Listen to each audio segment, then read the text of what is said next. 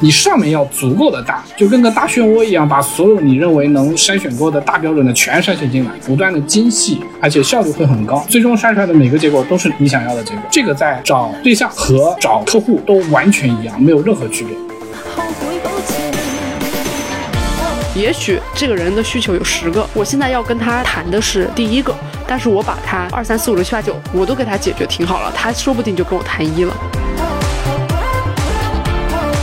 你现在手里有将近一百二十个种子用户，其中已经有将近五分之一到六分之一产生的深度建联，然而有三个月的时间你都没有跟任何一个人见过面，你有想过这个问题吗？那你在等一场入室抢劫的爱情吗？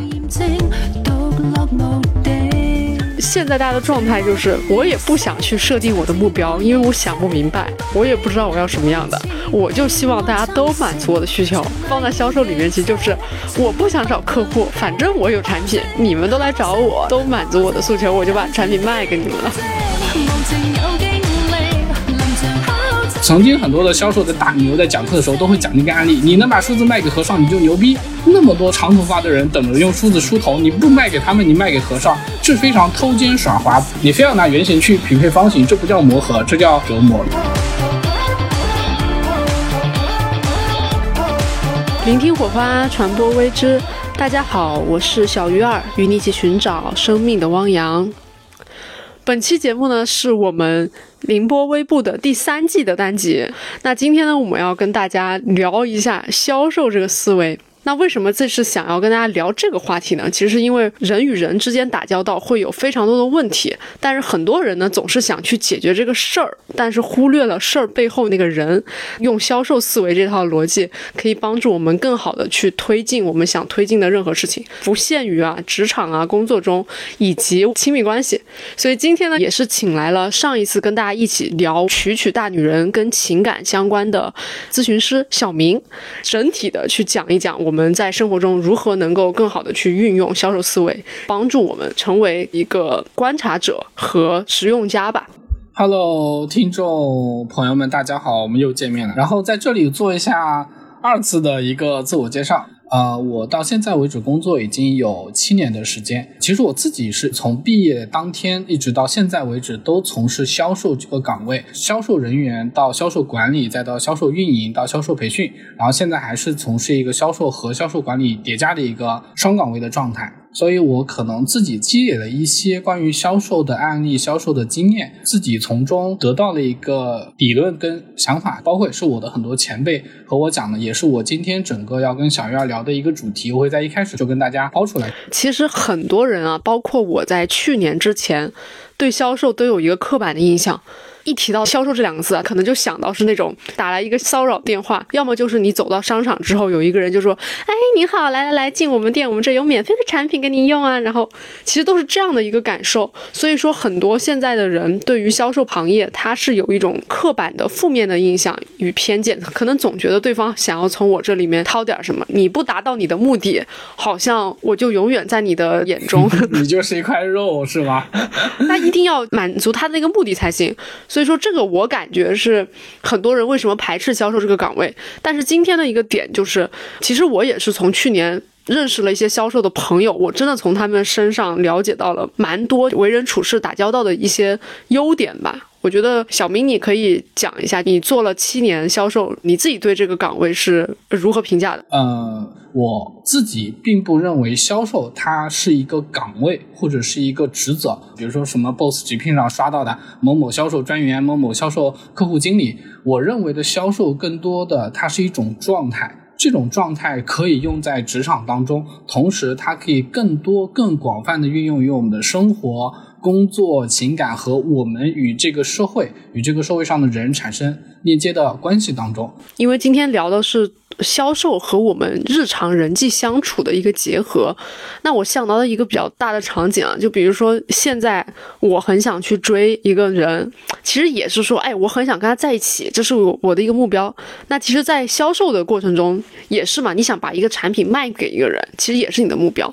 那在我们这个追人的过程中，你怎么能用销售的理论让我更好的达成目标呢？现在你的产品和你所提供的服务就变成了你自己了，你现在在营销你自己，然后你所提供的对应解决需求的对象，我们俗称就是客户或者叫用户，就是对方你想追求的那个人。那么首先第一个问题就是，哦，呃，包括我在讲情感咨询的时候，也经常讲的第一个问题，经常问对方你。有没有自知之明？这句话不是在骂人啊，就是你自己身上的各个方面的条件，比如说外观呀、收入、工作这些现实的，还是说你的情感的状态、你自己的一个三观，你对你自己是不是足够的了解？因为你自己一定是适配于市场上的一些人的，适合一些人的前提是你知不知道你自己是什么，你自己适合什么，然后你拿到这份答案书，我再去市场上去寻找。当你把你自己当做一件商品。去放在市场上进行销售的时候，你先了解你自己，第二你去了解别人。就比如说我是圆形的，那我去找一个圆形孔的人；我去方形的，我去找方形的。你非要拿圆形去匹配方形，这不叫磨合，这叫双方都受折磨。因为本身两个人其实适不适合是有一定定论的，在定论之上去慢慢的那叫适配。严格来说都不存在于磨合，不然为什么会有那么多分开的人？因为的确有那么多人是不太适合的。所以你第一步是先自我认知和建立筛选标准。举个简单例子吧，我今天销售的这个产品只适用于开公司的客户，to B 的，那是不是市面上所有 to C 的个体户对我来说都没有用了？这是一个很简单的筛选标准。那你再去找那些消费者个体户，是不是就是浪费时间？而你就要去筛选企业名单，比如说你把什么企查查打开。按照什么上海、什么黄浦区、闵行区、奉贤区拉出来，好，这些企业的法人的联系方式是你要的，所以这是一个筛选标准和你要提供的东西到底打哪些客群，这是第一步。第二步才是说我去找他们。至于找这个东西是串的，比如说你在谈恋爱层面也好，还是说你在找亲密关系也好，你去找客户也好，你是通过打电话、通过发短信、通过发邮件，还是刷什么 dating app 也好，还是通过跑腿。对吧？你去什么什么这个园区那个园区去写字楼去拜访，陌生拜访，发名片还是去行业展会，对吧？这是我们销售日常用的方式，找亲密关系也日常用，会用到这些方式。那这些都是什么？这叫渠道。你用一百个渠道，还是用一个渠道吃透都可以。我们要的是什么？足够多的数量带来足够好的质量，最终拿到的转化，就是销售经常讲的一个词叫销售漏斗嘛。你上面要足够的大。就跟个大漩涡一样，把所有你认为能筛选过的大标准的全筛选进来，然后这个漏斗不断的精细、不断的细化、不断的让它成型成熟，而且效率会很高。上面的口子越来越大，把你要的东西弄好，然后每一层筛要足够的有道理、足够的精细、足够的专业化、足够的符合你自己的节奏和条件，最终筛出来的每个结果都是你想要的结果。这个在找对象和找客户都完全一样，没有任何区别。然后这儿就我整理了一些案例嘛，这儿可以跟大家说一个，可能大家听来就会觉得比较荒诞或者搞笑的案例，就是我曾经大概在工作三四年的时候，当时是一个自主创业的状态，跟着一位大佬，比如说七级是区域总监，八级是什么全国总监，九级是什么，当时应该是八级的，就是他的级别已经达到非常高的一个级别，然后他自己出来创业，然后他当时点对点带了我，然后你们知道他是怎么训练我的销售能力的？非常简单，他带我去酒吧。去酒吧干嘛？然后我，你猜去酒吧干嘛？肯定不是卖酒，对吧？那当然，我要是卖酒，酒吧老板就要给我发提成了。他当时让我去酒吧就干一件事情，就是认识人。我去的酒吧不是夜店那种很吵的地方，就是正常的晚上七八点钟餐吧的那种酒吧。然后他当时是这样说的，就我也很疑惑，他是把我带去酒吧，点了一桌吃的和酒，说小明现在是在工作，我现在带你来是有目的的，但他不跟我讲，他说我现在给你一个任务，第一个任务，邻桌大概他数了一下，大概有二十个人，有男有女，有老有少。他不是只让我加女生微信啊！你现在我给你十分钟时间，你能不能加到十个人的微信？我不管你用什么方法，但是必须合理合法，你不能把人家手机抢过来，是吧？合理合法加到人家的微信。我当时是一个。真的是初出茅庐的新兵蛋子，然后他说：“我的天，这也太难了！”而且我当时还有一点社恐，就大家现在看我很社牛，但当时你在一个纯陌生的环境下，你是很社恐的。而且我的老板根本就没跟我讲，他跟我说的是：“我今天带你去吃个饭。”啊，实际上是来给我做培训的。好，然后你们猜我第一轮加到了几个人？两个，一个，一个。你是用什么样的方法呢？那个人是酒吧的老板。所以非常的尴尬，没有方法，我就说，老板，那个你家的东西挺好吃的，我能不能加你个微信？我推荐给我的朋友。然后他就加了，说好呀好呀，然后就加了微信。但其他人我一个都加不到。然后其他人加不到微信的主要原因是我根本就没敢开口跟人家讲话。哦。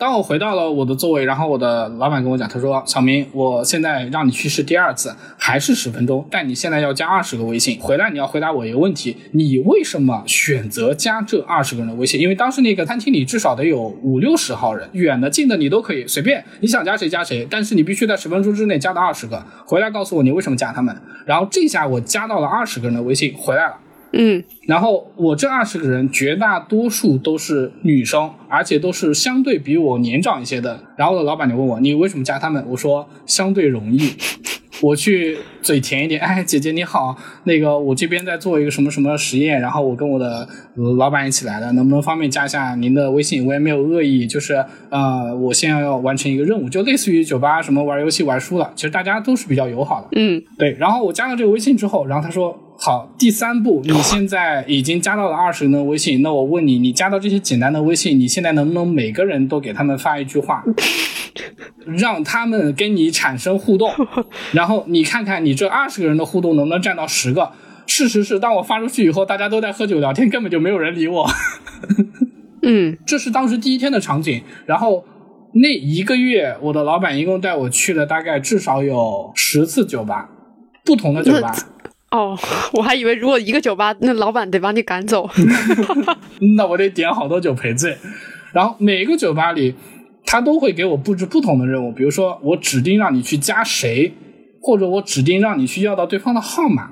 或者我指定让你去只跟旁边的人聊，但是加他旁边那个朋友。当这些训练结束之后，我的老板给了我一些总结，当时写了很多啊，我大概汇总成三条。第一就是，如果是销售的场景，首先你要做的是筛选你要加的人，翻译成销售语言就是你要筛选出你所需要的客户。就像第一天，我为什么上来去加一些姐姐的微信？我当时是个刚毕业不久的。小男孩拖着一张脸，然后对吧？我嘴甜一点，我去加姐姐会好加一点。但我加男生呢，可能就没那么好加，因为本身异性相吸在社交场上是比较管用的。虽然这个东西很老土，但是它很管用。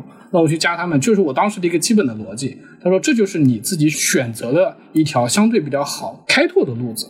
你不是抱着这样的目的去的吗？第二就是这些就是你的客户，原始客户。那客户来了以后，不是说开发到了，你有他微信，你有他号码，你就不用了。第二步，你要怎么去跟他合理的建联？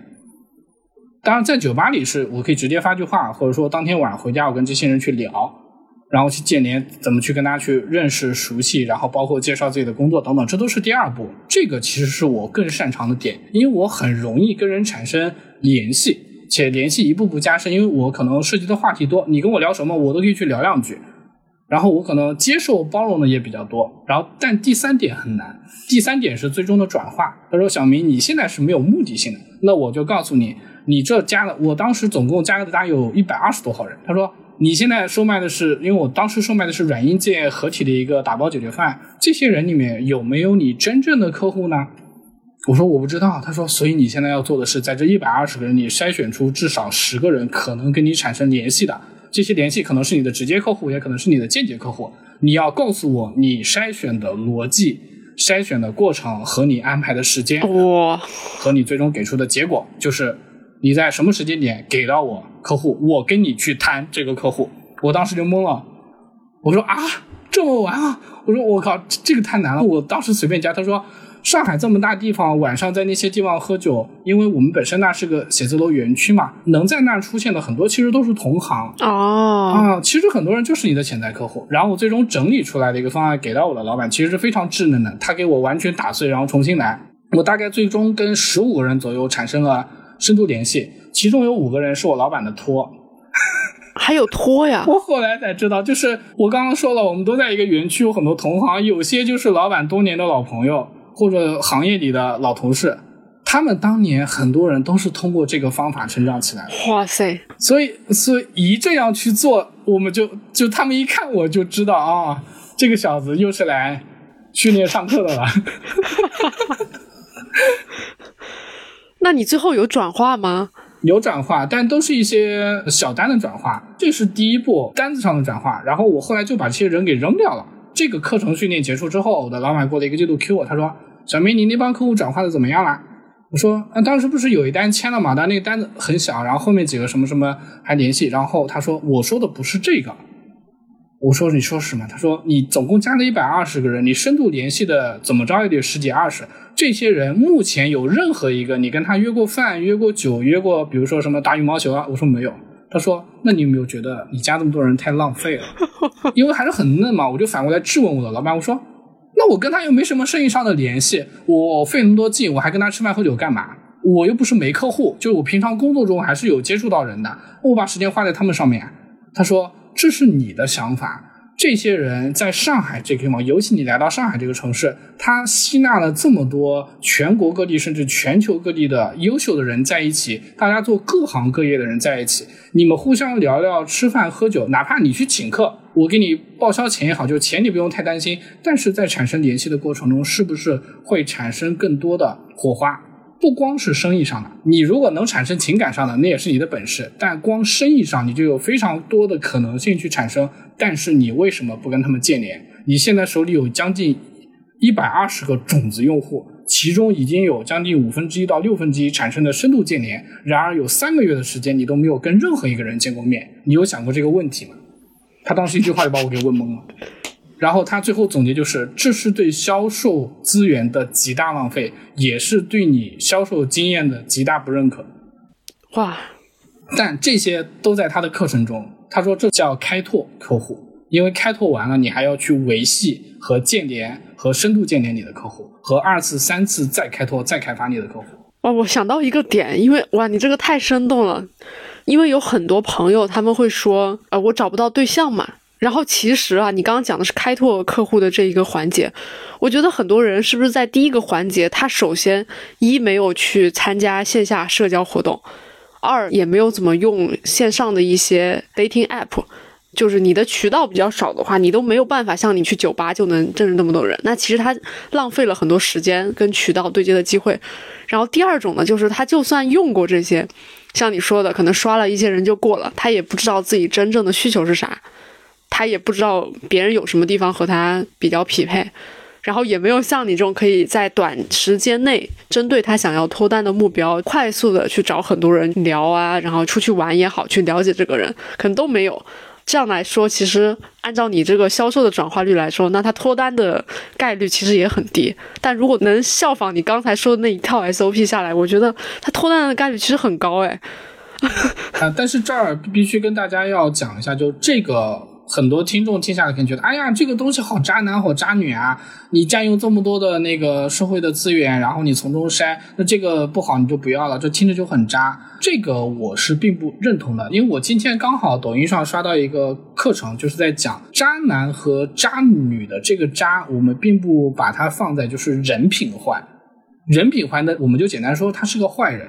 但渣男跟渣女海王海后吧，是有一套筛选的逻辑的，而且我一直在讲，我说销售逻辑跟筛选合适的亲密关系去挑选它，其实是一个很相通的一个逻辑。然后回到你刚刚说的那个，那么网上很流行一句话嘛，那你在等一场入室抢劫的爱情嘛？这个其实是非常的科学的，因为我之前接了一些咨询案例，就是长期的牡丹，然后到我这，哎，小明，我想脱单，我应该怎么办？我只问他两个问题，第一，你想？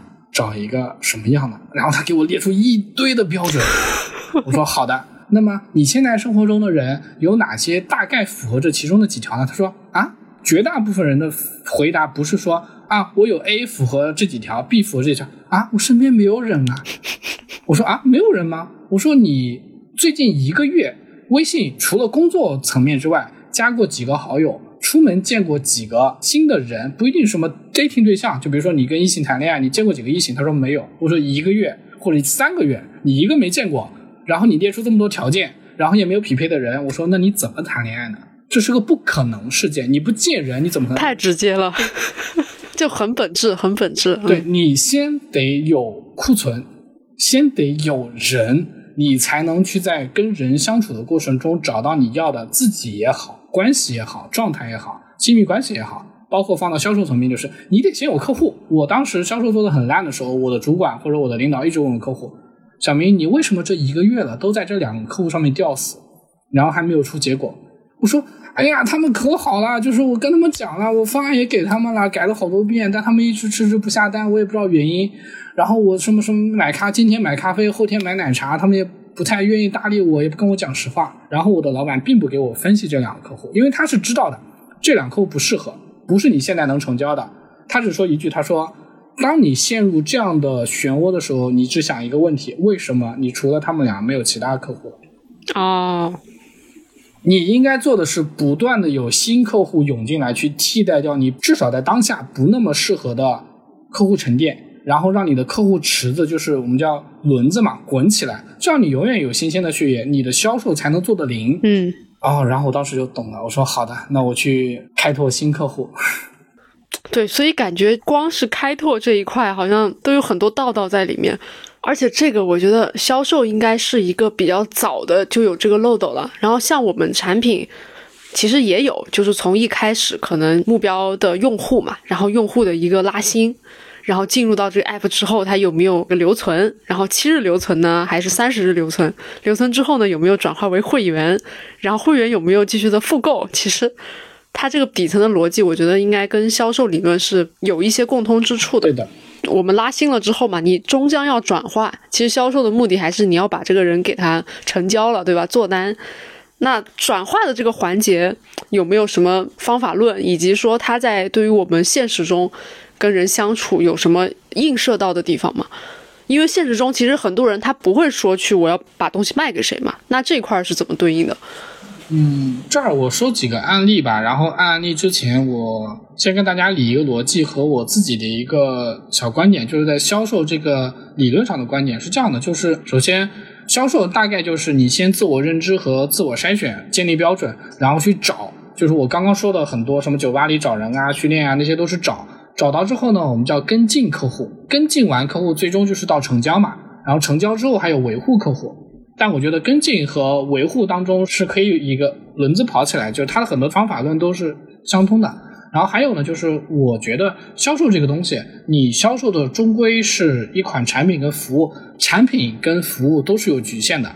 世界上没有完美的产品，即便像比如说腾讯的微信如此强大的产品，对吧？它都是有一定局限性的。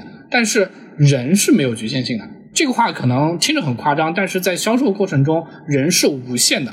你可以给你的客户不断的提供超出他期待甚至预期的服务或者价值，这个好的销售是一定能做到的，而且并不是我们想象中的很难。哎呀，客户要求那么高，我还超出他，我连他基本的东西都满足不了。所以我这儿说几个案例，大家可能就明白了，非常非常小，但震撼我几百年的案例，都是我曾经的前辈或者同事，我亲眼看到或者亲身经历过的案例。第一个。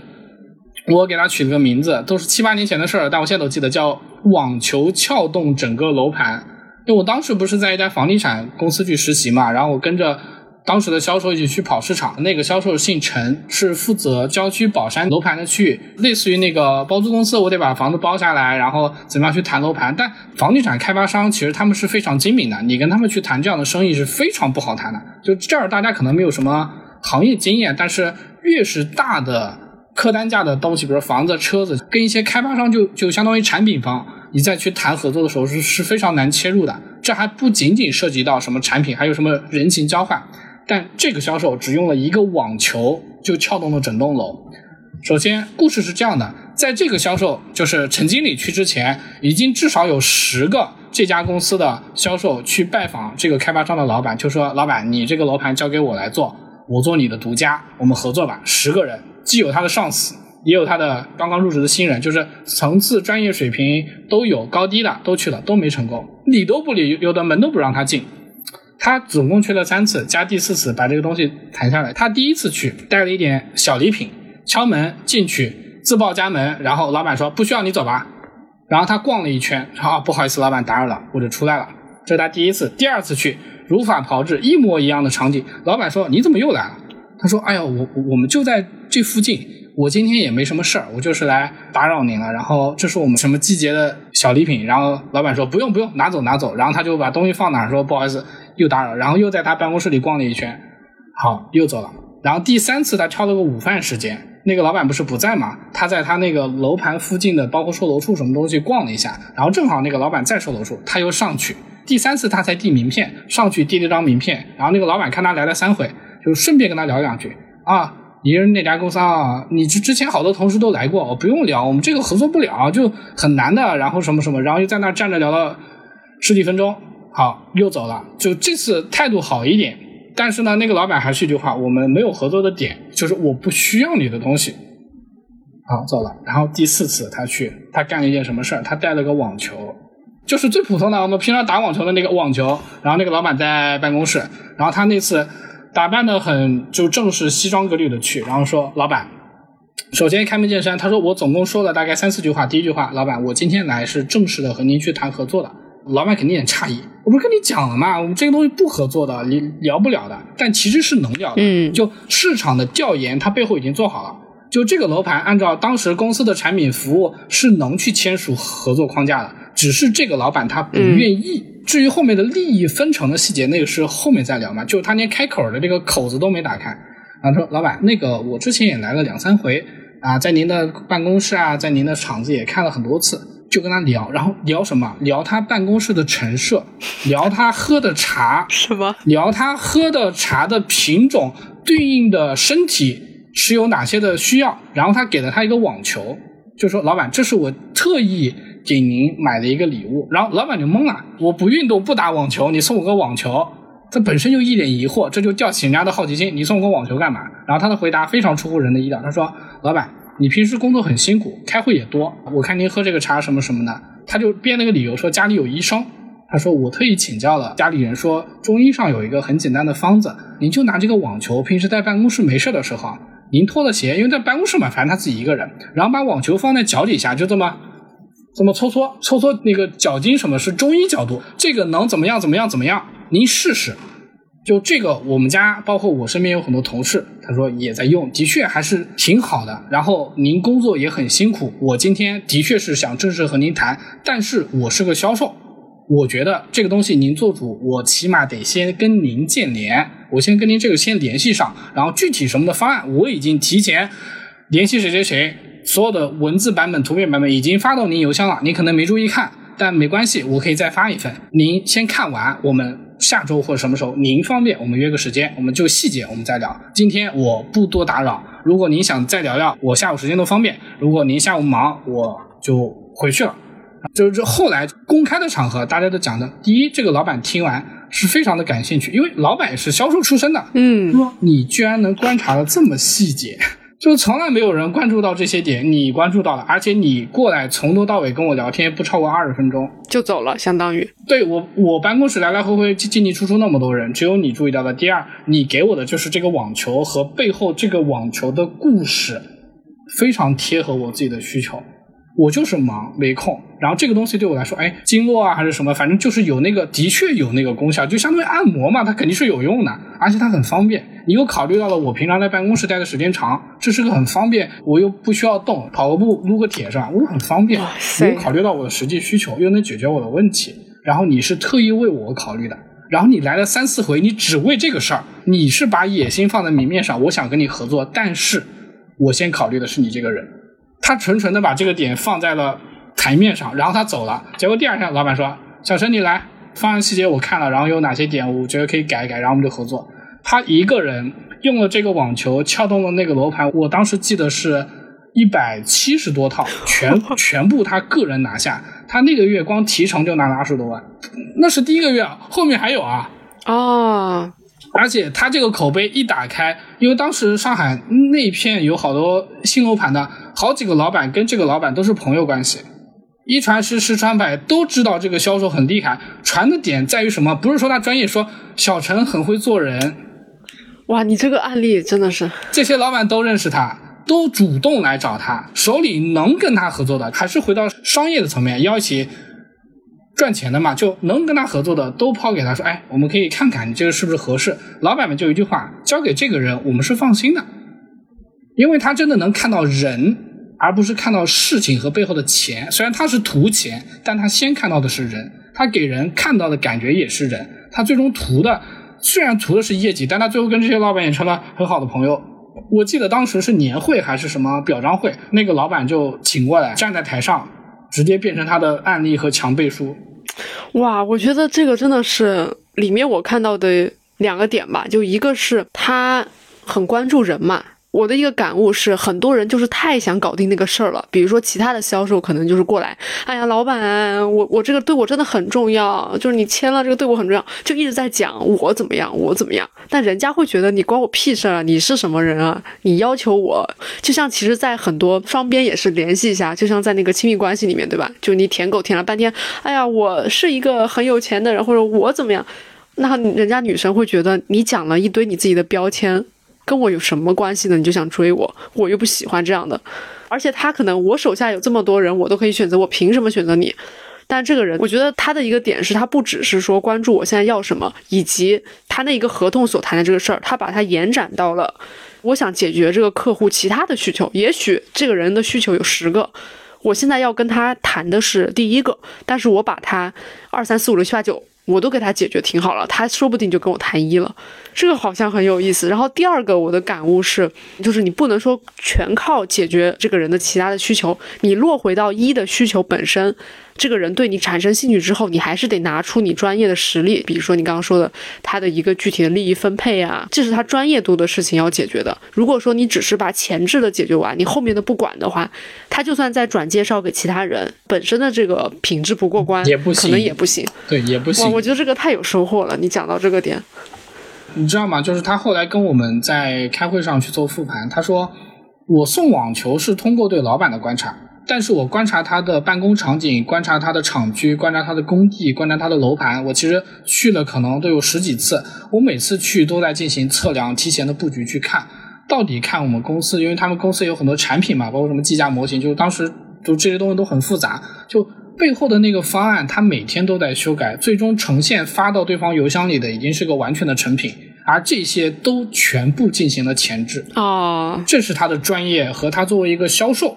就是销售本职工作的专业，而撬开这个老板，我们叫拔门牙，让他去跟他聊，是通过这个网球，但其实他背后的工作都已经做了。回到我们销售的场景啊，就是很多人其实是没有做这双方面的事情，他既没有关注到人去拔这个门牙，也没有在拔门牙之后和之前我应该做什么，应该做什么准备，下一步应该做什么，做充分的调动或者资源或者提前的备案。这儿放到亲密关系中也是一样，就我之前接受过很多女生的吐槽，就是非常简单的一点，你今天去见一个女生，或者说你今天就是去 dating 去相亲，那么我觉得你起码收拾干净，很基本的点。但很多男生底线对，不用你说多潮多帅气怎么样，男生我觉得其实收拾干干净净的，就他很基本，但是也是一个很好的。那这个是不是你的提前准备？再者，比如说家里介绍的一些相亲，因为我爸妈给我介绍过相亲嘛，我都会提前问。我问的不是啊，这女生好看吗？家里几套房啊？几辆车啊？在哪上班？我会问，比如说她之前是有留学背景的，然后她平时，比如说她的爸妈是哪里人，对吧？然后她是哪里人？她之前在哪上学？那她的吃喝玩的口味习惯、兴趣习惯、偏好习惯就会有一定的共性。我往共性上去偏好，是不是就不太容易出错？到现场我再调嘛，就比如说他是广东人，我非第一顿约他吃火锅，我估计我会被打脸。就举个这样的例子，大家就能理解了。那你这些是不是应该前置去做？那放到销售上，放到情感上都是一样的，都是你应该前置去做。而且这个事情一本万利，就我们功利一点讲，既能体现你的细心、专业、有经验、体贴，为他考虑，又能让对方感觉很舒服，极大的拉近你们俩的关系，它能极大的提高你们的相处效率。就你哪怕做了一件小小的事情，对吧？你干嘛不做呢？你在想什么？你非要给自己，就是我们玩游戏，明明有 easy 模式，你非要选 hard 模式，甚至是修罗模式，你干嘛给自己找茬呢？没必要。哎，我发现这个引申到了我一个思考。就是因为刚才讲的是，我们明明可以做一些很小的事情，撬动我们比较好的，比如说对方对我的印象啊，还是什么，我们撬开很好的回报，这个是 easy 模式。但现在的一个问题就是，很多人他都不是说 easy 模式还是 hard 模式，他都不想玩这个游戏。他有一个需求是我想找对象，我想脱单，但实际上呢，他又一直在关注自己的需求。就比如说，他想找一个人出来，他第一反应就是你能不能知道我爱吃什么，你能不能月入多少万。能不能照顾我的情绪？就是现在大家其实从以前的那种比较利他的模式，已经过渡到越来越利己了。大家会觉得我就是要找我自己喜欢的，我不相信我找不到一个跟我比较 match 的人，我不想去磨合，我不想去适配，我不想去给他人提供更多的需求，我就希望我们一开始 OK 都 OK。那你觉得放到销售里面来讲，这种概率大吗？或者说这种有存在的空间吗？因为我们销售经常讲一句话，就是叫“出门有目标”，啊，就是叫叫不叫进门有目标，就进客户的门，进门有目标，出门有结果。回到刚刚我说的那个网球那个案例，难道他进门之前只是为了看一眼老板长啥样吗？不是的呀，他进门之前是要拿下这个楼盘跟这个老板呀，甚至他都算好了，这个楼盘拿下来，我也一个月可以赚二十万，他都算好了，他才去的，不然那么多楼。那么多标的的建筑，他为什么去了这家？他为什么在这家上去了四五回？这是前置，这还是前置。就回到情感上的探索也一样。就首先一个本源的问题，你真的想找对象吗？好，这个问题过了，你真的想找，那么接下来的问题就是你在出门或者说你去 dating、你去相亲等等时候，你肯定是有目的的呀。你要认识这个人，并可能跟这个人发展成亲密关系的这样的一个程度。那你是不是要为之去做一些准备？这个完全不矛盾、不冲突。本源先解决，如果本源解决不了，我们没有办法谈后面的问题。还是回到这个销售，哎，一个月二十万，你只要把这个老板搞下来，把这个楼盘吃下来，一月二十万，我不想赚二十万，好累呀，还要去四回，好烦呀！大冬天的好冷呀，那我还跟你说什么？换下一个人，你去吧。小陈不去是吧？小唐你去，小易你去。对吧？这是本源问题。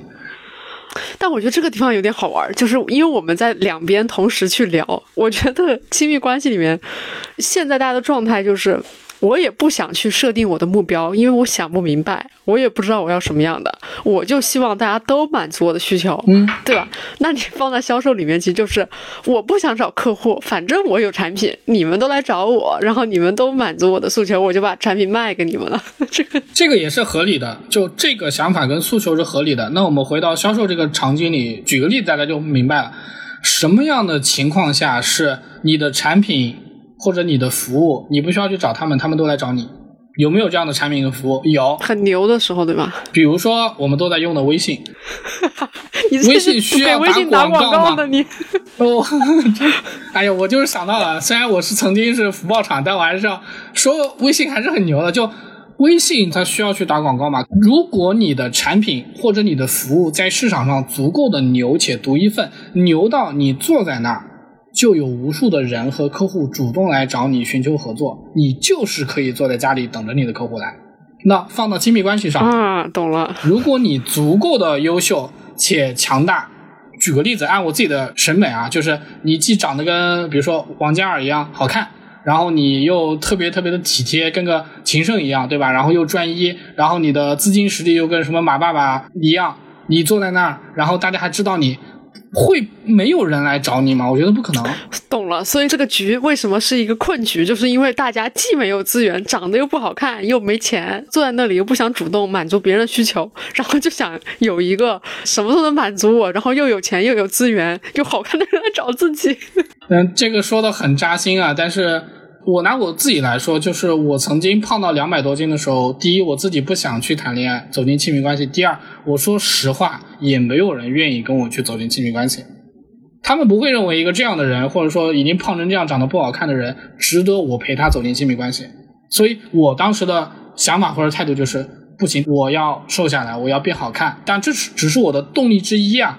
然后我去怎么样、怎么样、怎么样，慢慢的瘦下来好看，然后再去怎么样，这个还是有区别的。但是这就是事实，包括我上期的时候也讲了，人是要讲感情的，尤其在亲密关系上，甚至在客户销售过程中，经常要讲感情的。你看网球这个，其实感情起了很大的作用。对，但在这之前，如果这个陈销售他所代表的公司不是当时上海的，比如说某个的头牌啊，他的产品也很垃圾，他做的方案的那个分润比例也很差，他就算带十个网球去，也不一定敲得动哦。我我觉得这个就是底层了，就是回归到我们的。底层就是上一期的底层了，是吧？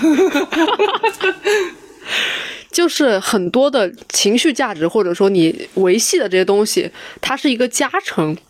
加成就在于你还是得有你本源嘛，比如说有钱有资源，你自己也好，条件也好的情况下，你再让别人觉得很舒服，这样它就是一个加成。但是你啥也没有，你让人家舒服，人家一看一现实起来，你就是啥也没有，或者说你底层都有了，你情绪稍微差一点的话，其实也还好，它是有一个主次之分的。对，它有一个平衡，尤其在销售这个场景上，就是有一个平衡。因为我现在从事的是相当于金融外汇的这个区域嘛，我说实话，我们虽然是行业内做到第一，但是肯定有竞对，比如说产品上或者说一些渠道上，他做的没有我们好，那他能干嘛？他就是卷价格。这不是诋毁竞对，因为竞对有的价格真的好便宜，不得不说他们的价格便宜。那你这个时候你怎么办？包括我们内部开会的时候，我们经常也说，你能提供给客户的基于公司产品服务端的和你自己自身你能提供给客户的是什么？你能不能把这个价值综合提高、打包或者想客户之所想，解决他之所需，提供给客户，而不仅仅说老板我给你打个五折，老板我给你打个三折，你在我这用吧。因为光拼价格，你能拼到什么时候呢？过往的那么多前辈，那么多各行各业市场营销的案例、销售的案例，总结到就是拼价格战，最后都没有什么好出路。除了拼多多，我觉得这个点其实，包括现在有很多朋友在做个人 IP 嘛什么的，我自己相信的一个理念也是。比如说我们节目，比如说也有啊，盖洛普优势教练也有做 MBTI 咨询，有做情感咨询，有做很多，包括我自己也会在带一些线下活动嘛。那其实可能每一种类型的这种服务，它在市场上有一个标准的定价，每个人的定价会有一些区分。如果你光打价格的话，那你说，哎，我超级便宜的，我跟你咨询一个小时几十块钱，提供一样的服务，但实际上真正让对方愿意持续留在你这里的，还是你自己的特质，然后你服务的一些差异性。可能你自己跟别人聊完之后，让别人感觉如沐春风，或者你的专业度非常的强，就算他表面上都是运用类似的工具给你去解决问题，但是整体下来，你在这个人身上，或者这个人有更多的资源，也有更多好玩的东西，或者他这个人很幽默，反正这所有东西都是他基于自己提供产品的一个加成，这个也是我比较认可的。所以说。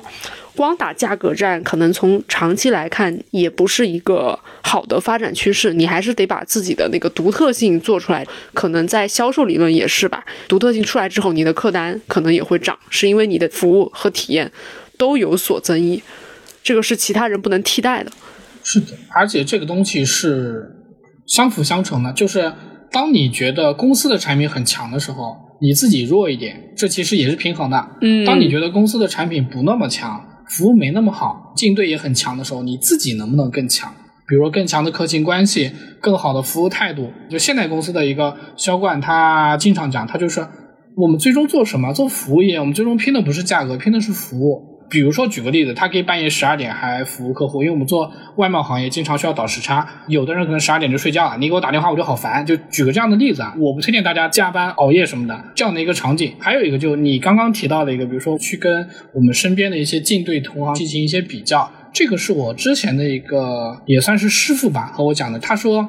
接下来的话，可能有些人，包括不做销售的同学，可能听上去非常的假大空。但是如果你做了一段时间销售，或者说经历了一些行业的成长的话，你可能会觉得有一些道理，就是对手也好，利益也好，其实兜兜转转，最终还是你自己。什么意思呢？我当时入职的时候，一个大领导、顶头上司吧，跟我讲了一句话，他说：“小明，我现在招聘的岗位是销售岗，是客户经理。”你可能最多也就服务个四五十家客户，你辐射的范围也就是上海市市区里的四五十家做外贸的客户。但是你要想一下，我们最终服务的是整个上海的外贸市场，每一个像这样城市的人，最终服务的是整个中国的外贸的客户们，出海的客户们，最终服务的是全球。他说，你不要觉得这个事情很小，你不要觉得啊，你仿佛是在吹牛逼。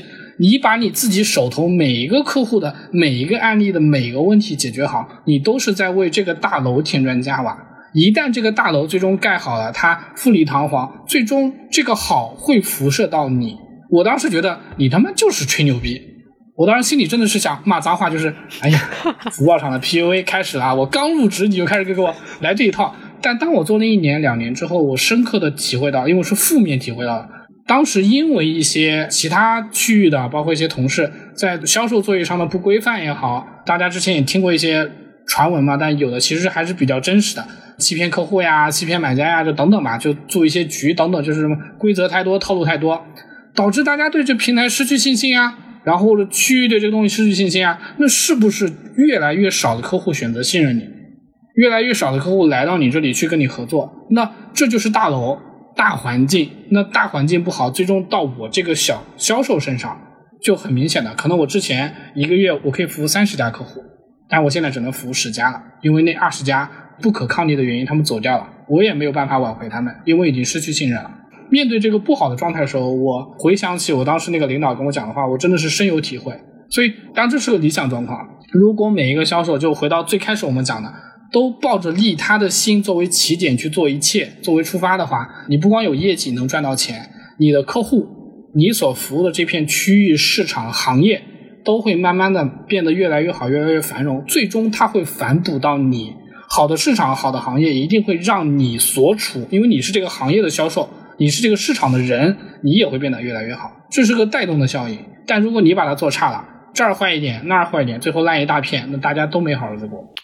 这个就是有点像劣币驱逐良币嘛。对，有人出来趟个浑水，然后整个都不太行了。我觉得其实，在那个婚恋市场也是，如果大家都开始像这个，就是其实我们上一集提到过的。我们可以去掌握一些方法论，去帮助我们达成目的，但那也是在不损害他人利益的前提下去这么做，去提高你自己的效率、筛选啊，还是什么？如果说所有人都是一边去损害别人的感情，想要最大的满足自己内心的一些私欲，在这个婚恋市场上，比如说海王海后海了一堆，然后又有欺骗啊，又出轨，这样可能。最后会导致整个大家的婚恋的环境都会觉得不相信任何人，那每个人也不愿意去跟对方产生兴奋，也更不愿意去给到别人爱了，环境会不好。所以也是希望大家能够更好的去先满足他人的需求嘛，在你认清自己目标的同时，满足他人的需求。这样的话，如果对方认可了你，然后跟你去承担了，其实就是一个双赢的状态。这个也是我们节目比较想。传达的一种理念吧。然后呢，今天小明也跟大家从整个的销售漏斗啊，从这个拉新啊、维护客情关系啊，还有销售的一个理念和价值观出发，去跟大家介绍了一下现在这个岗位和他如何跟我们的亲密关系啊，以及在其他的人际关系中的一些共通点。相信每个人在生活中的人际关系方面都有一些或多或少相处的问题嘛，那就让小明送给大家一些具体的实操方法论。呃，其实我做销售这么多年，包括我听到学到的，包括大家日常在抖音、小红书等等平台看到的很多关于销售的评价，或者说什么啊教学，都会提到一个词儿叫利他。大家可能听到这个词，哎呀，陈芝麻烂谷子的烂调，天天提这两个字有什么用？其实这是我非常认同的两个字，就是销售的第一原则是从心出发，心脏的心。所有的真正的销售一定是基于利他原则去做一切的，他没有这个点。他去做任何一切的销售行为、销售动作，或者说其他的事情，其实都是有失偏颇的。他虽然很绝对啊，但我觉得并不算很过分。因为销售是这样的，我提供的一定是一种产品或者一种服务，解决的是市面上一种或者几种或者综合的一些需求。那么你有这个需求吗？我当时当下给你提供的这个能解决吗？如果不能解决，那强推销其实并不能换来双方的一个满足。用一句通俗的话，也是我一个老前辈说的：“你能不能先给？你别想着拿，你先给，给了，给了，给了，然后再看对方的东西哪些是你自己可以拿得到，或对方可以给到你的。”第二个方面，其实就从新的层面，还是刚刚的那句话：你基于你自身的人人品、能力、专业度和你所处在的行业、公司岗位所能绑定的产品也好、服务也好、平台也好、价值也好。为你的所需客户提供相对应的解决他需求或者解决他困难的产品或者服务。首先，你一定要清楚你自己是卖什么的，你卖的这个东西到底解决什么样人的什么样的问题，解决到什么样的一个程度。然后你再放到你自己身上，我应该去找谁？我应该把这个东西在什么样的一个场景、什么样的一个时间卖给一个什么样合适的人？举个通俗的例子，就是曾经很多的销售的大牛在讲课的时候都会讲这个案例：你能把数字卖给和尚，你就牛逼。但放在现在的销售场景下，其实这是个非常傻逼的行为。那么多的长头发的人等着用梳子梳头，你不卖给他们，你卖给和尚，这是非常偷奸耍滑、不符合销售核心利他原则定义的一个情？况。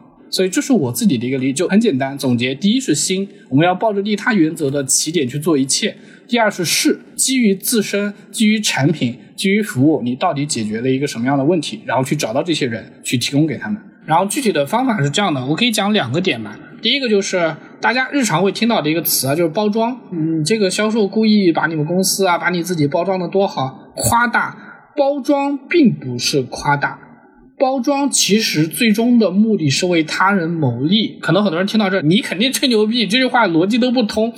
但是这样的，你的服务或者产品一定是让客户去使用你，那你为了让客户去使用你，你是不是要进行适当的包装？需要跟他讲清楚这样的一个事情。营销，那怎么样去对去营销你的客户？那怎么去营销？我举一个我自己亲自的案例，很多人在销售的场景里，比如说我是客户的时候，对方是个销售和。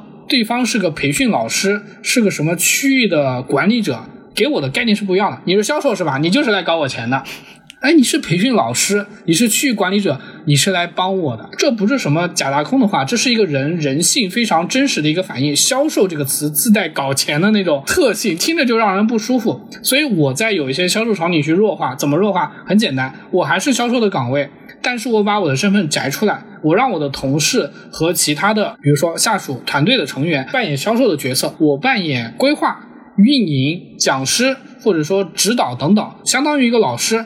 但是其实我跟那个销售讲的是一样的环节，比如说你去呃平台呀，去投广告，怎么样去运营投放，对吧？其实内容是一样的，但我会讲的更偏实操和操作，我会更站在比如说商家的角度，你应该如何利用我们去赚钱，这是一个套路，但是。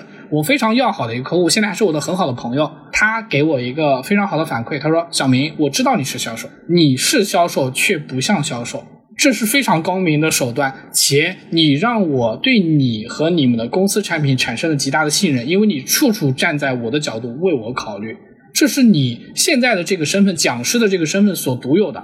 如果你今天就是一个销售，你带不来这个效果。”所以你这个方法很好，因为那个朋友真的非常厉害，他能把我们每一次的课的背后的销售逻辑总结出来跟我讲，然后他把这个东西总结出来和我讲，他把这个方法学过去，马上就跟他的客户去用了。但他的这句话给我的反馈就是，你能不能真的真诚为你的客户去考虑，适当的包装自己，让你自己站在一个不是说更高啊，更合理的位置去陪着你的客户。站在你客户身旁，而不是站在你的客户对立面去掏他的钱，和他一起去成长。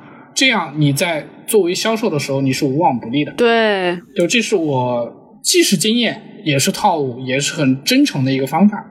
这是对客户的。第二个是对竞争对手的。就我们日常做销售，肯定会有很多竞争对手恶意啊、打压、啊价格战、拆你后台，对吧？我现在的方法是什么？你不是我竞争对手吗？我不拆你的台。我的客户你想要是吧？好的，我跟你一起去。或者你跟我一起来，我为我的客户提供打包的解决方案，因为我们俩是同行嘛，那我们解决的是一类问题。那这类问题当中，比如说有十个问题，一定有我解决的好，你解决不好，或者说你做的好，我做的不好的，就还是要举到微信的例子。微信跟 QQ 都是聊天软件，是吧？微信打钱，他们俩是 好，微信打钱，他们是不是有很多的共通点？但微信跟 QQ 这种交流软件，它都有十个产品点。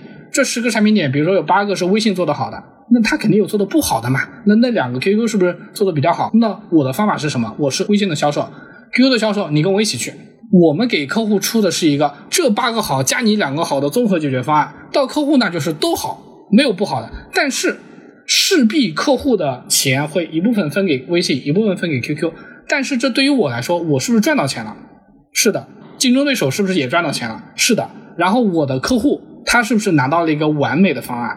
也是的。当然，有的销售可能会反驳说：“啊，那我们的方案是独一性的，买了他就不能买我，买了我就不能买他。”但在其他的二次成交的层面，或者提供细节服务的层面，你是不是还可以提供这样的打包的服务？是可以的。这既可以提升你客户的体验，因为我的很多客户讲了一句说：“哇，小明，你这个操作很有风度。”我说：“老板，我目的只有一个，解决你的需求。”然后你的需求好了，我才能赚你的钱，我很实在吧？我们都能赚到你的钱，我们才能给你提供更好的服务。那我何乐而不为呢？他今天是我的竞争对手，他明天就不能是我的朋友吗？他明天他去干嘛了？不就成我的客户了吗？为什么要把自己给框死呢？且我在这个过程中是不是链接了市场、同行更多的人和资源？比如说有一天我还做这行，或者说我出来创业了，我是不是有大量的人脉资源可以去用？大家曾经都是并肩战斗过的战友，都不是竞对了。我们同时去研究过客户和市场，我们会有更多的心得和合作关系。那何乐而不为呢？这个市场上对我来说没有敌人，没有竞对，只有朋友和利益。我们只要分配利益就好了。所以这是两个点。哇，这个格局一下子就打开了。对我突然联想到我们这个节目情感咨询、盖洛普咨询、MBTI 的，大家提供各种咨询的咨询师都可以来我们这边给大家提供想要的服务，对吧？这就是一个繁荣的市场。是的，因为人的需求是复杂的嘛。对，举个例子大家就懂了。你今天早上想喝瑞幸咖啡，你晚上可能就想喝星巴克了，都是咖啡，但你的需求不一样。那为什么你不把他们同时找来，都给你提供呢？反正你要消费，反正你要做这个事情。那星巴克和瑞幸为什么不能握手言和？这是举个例子啊，他们俩是应该不可能握手言和的。所以不要格局那么小，无外乎最后落脚点就是我们如何去合理的分配利益，落在实处。分配清楚，那我们就是可以是合作伙伴。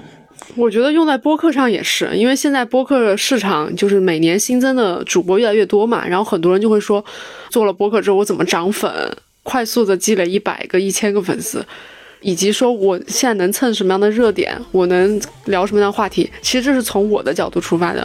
但是如果套用我们刚才的这个销售理论，就是。